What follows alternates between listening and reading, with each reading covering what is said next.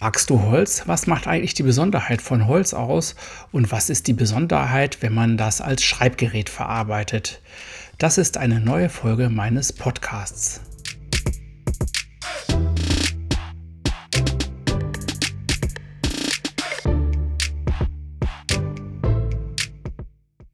Na, schreibst du schön? Mein Podcast für dich rund ums Handschreiben.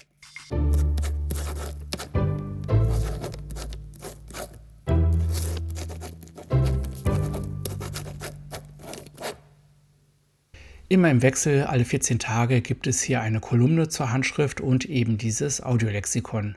Ich bin Jörg Stroich, ich bin Geschäftsführer von Mia Scribo, einem Shop für hochwertige Schreibgeräte und das ist hier mein Podcast.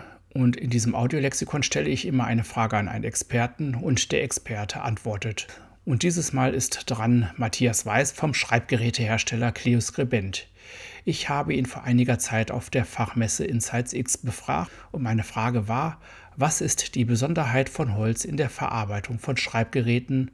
Und das sind seine Antworten. Die Besonderheit bei der Verarbeitung von stabilisierten Hölzern ist die Möglichkeit, Hölzer zu verarbeiten, die sowohl weiche als auch harte äh, Holzanteile beinhalten.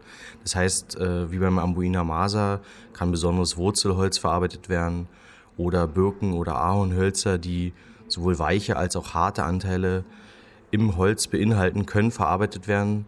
Das wäre oft ohne die Stabilisierung gar nicht möglich, zumal Schreibgerätehülsen ja auch sehr dünne Wandstärken haben und eben sehr fein gedreht sind. Der Stabilisierungsprozess ist ein Prozess, bei dem Hölzer in eine Vakuumkammer gelegt werden.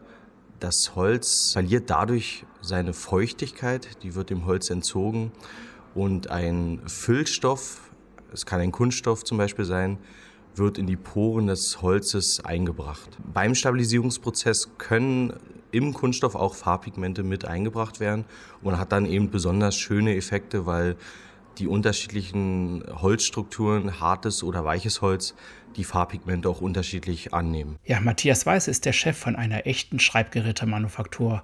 Sie produzieren dort ganz tolle Schreibgeräte. Die sind sehr vielfältig in den Designs, aber auch sehr vielfältig in der Wahl der Materialien.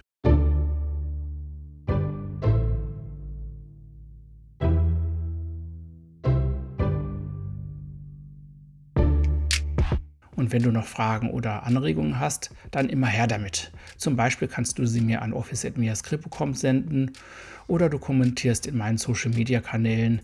Da bin ich besonders aktiv auf Instagram und LinkedIn.